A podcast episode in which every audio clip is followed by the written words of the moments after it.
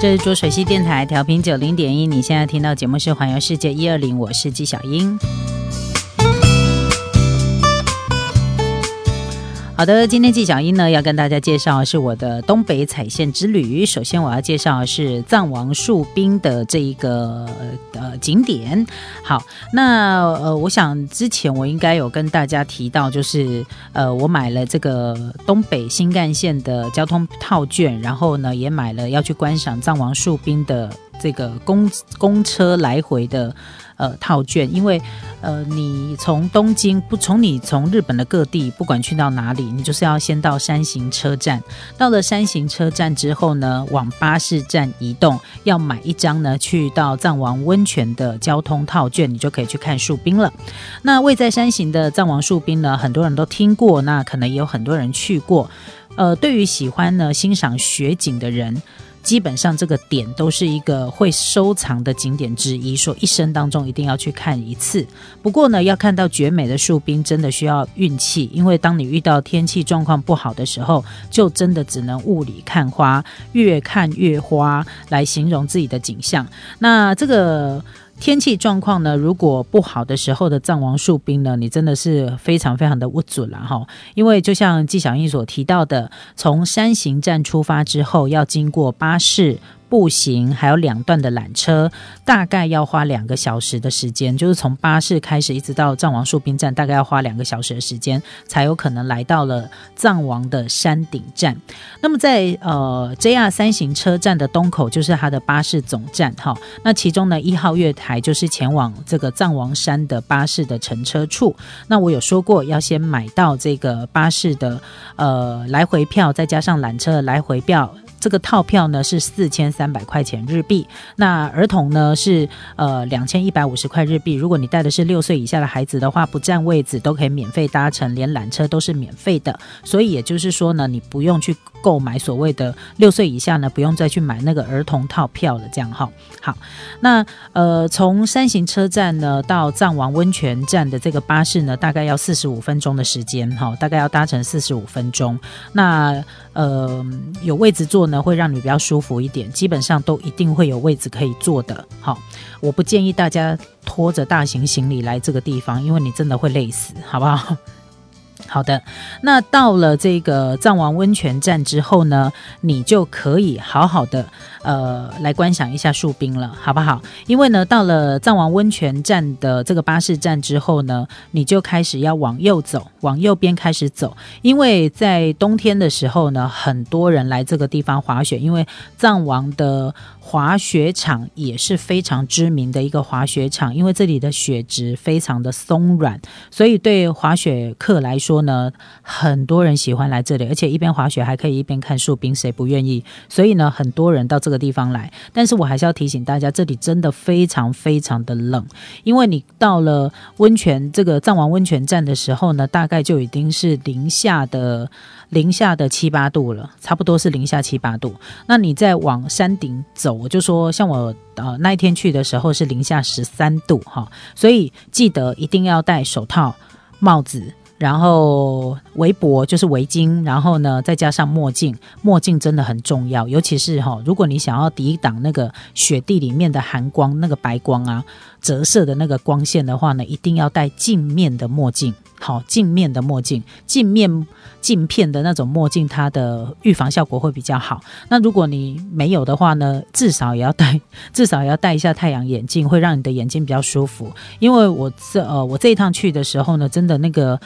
啊，冷风啊，还有那个风雪呢，真的是把我的眼睛呢吹得非常的不舒服，就是非常非常的干燥，然后感觉好像自己的眼眼角膜都快要结冰了那种感觉哈。好，那如果真的不小心，就是像我这样子，就是稍微有一点点受损的话、受伤的话呢，你要记得点含有 B 群的眼药水。好，它修复的效果会比较好一点。那山上非常的冷，尽量要穿一些稍微有一些防泼水的衣物。呃，我知道有一些呃羽绒服，哈，就是那种羽绒外套，它会做一些防泼水的处理。其实你在日本买的大衣外套啊，他们几乎都会做防泼水的处理，因为他们会下雪，哈，所以也就是说雪掉在你的。身上的时候，它不会马上融化，它会有点可以剥掉哈，它不会呃，它不会浸湿你的外套，所以我觉得这一点很重要，因为我们人的身体会发热嘛，那你如果雪打在身上，你没有防剥水的那种衣物的话呢，它很容易就是浸湿，会湿掉，那湿掉你就会非常非常的冷，所以呢，抗寒跟防水的衣物一定要穿。如果你带小朋友去的话，一定要让他。穿这个防泼水的衣物，要不然就是帮他带一个轻便雨衣。好，我觉得这个这个是很重要的。大人还没关系，但是小朋友真的是，因为他真的非常冷。那你从这个藏王温泉站呢，大概走十五分钟，你就可以抵达藏王缆车口。好，藏王缆车的山路站，因为那个地方它总共有三个缆车站，哈，两个缆车站是。滑雪客在走的，那你要去看树冰的话呢，别忘了一定要到藏王缆车的山路站，基本上就是它那三个缆车站口的最后一个。好，简单来说就是这个地就是这样。还有。千万不要穿普通的雪靴，不然你在这个地方会滑死。哎，滑的滑刚好靠卡短康这里，因为这里真的非常的滑。我没有穿雪靴，我大概就是穿运动鞋。那运动鞋你可能也要注意一下自己的鞋底是不是它那个磕痕还好好的，好，因为它的抓地力会比较好一点。那如果你是穿那种一般女生在穿的那个雪靴，千万不可，因为它的那个鞋底啊，它的磕痕并没有很深，在这个地方呢，你根本就是像在滑冰。一样，所以防滑这一点很重要，要不然就是要穿专业的雪靴，好不好？专业的雪靴就是 它的那个鞋底的刻度有点尖形的，好，不是一般女生在穿，就是看起来好像很暖的那种雪靴，嘿，小细，好不好？好的。那走到了这个呃山这个藏王温呃树冰的那个缆车的山路站的时候呢，你就会看到沿路其实你就看到大雪纷飞啦，就雪积得非常非常的深。那你大概要搭两趟的缆车才有办法到呃这个藏王树冰站，好，就是到那个山顶站。那到了那个山顶站之后呢，你就会看到说哇。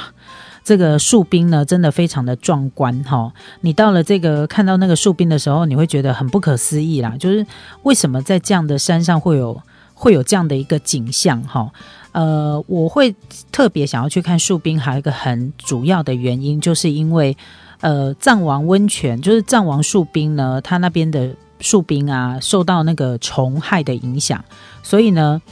树冰的数量一直在减少，也就是说，如果再不赶快去看，以后搞不好都没树冰可以看了。简个简单的概念就是这样。那你会觉得很不可思议，说，诶，在这个地方，这种大雪纷飞啊，然后能见度又不是很高啊，还是很多人从这个地方去滑雪，然后从这个地方呢，呃，去观赏树冰，哈，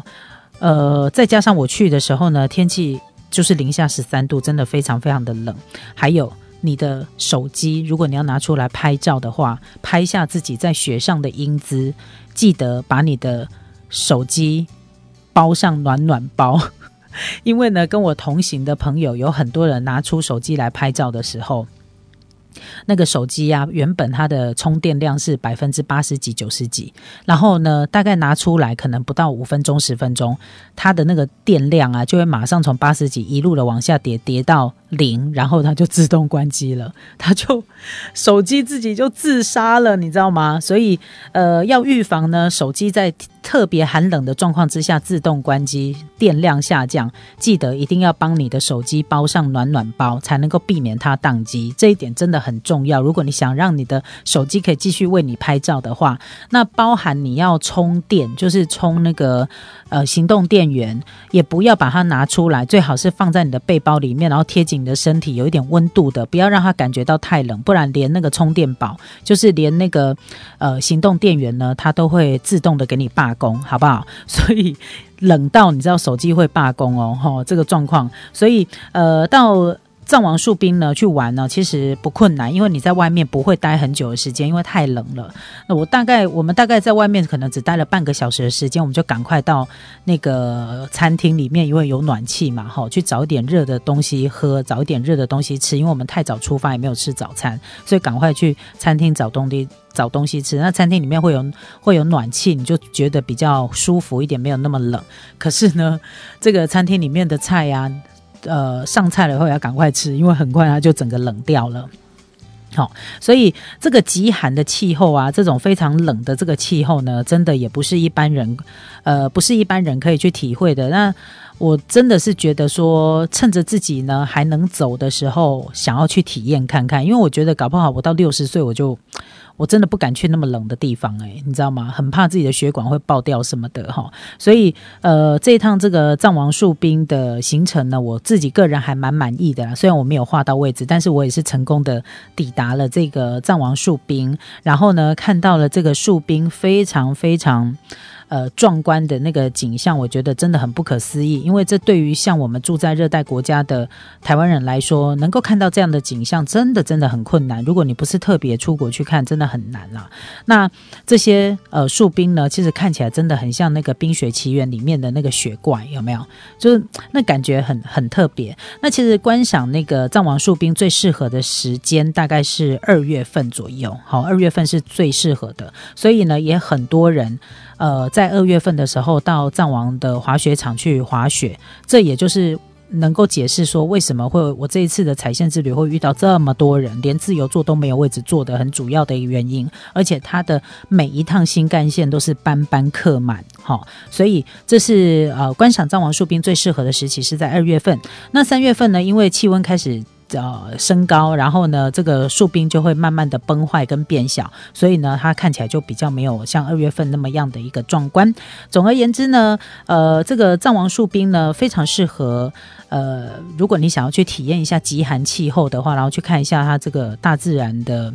呃巧夺天工哈，我觉得是很值得呃走一趟的一个行程。但是如果真的很怕冷的朋友，呃，我觉得你还是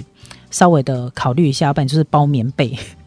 要不然就是出去看一下树冰呢，一分钟两分钟，然后你就赶快呢往那个餐厅里面去取暖，这样哈，这样也是可以达到你去观赏树冰的这样的一个目的啦，好不好？好的，那这个是我的观赏藏王树冰的游记哈，那希望可以提供给大家一些经验的分享。那如果你想要知道更深入的话呢，欢迎你可以上脸书哈来呃搜寻小气鬼爱玩咖的粉丝专业，我们可以更多，我们可以有更多的互动。João.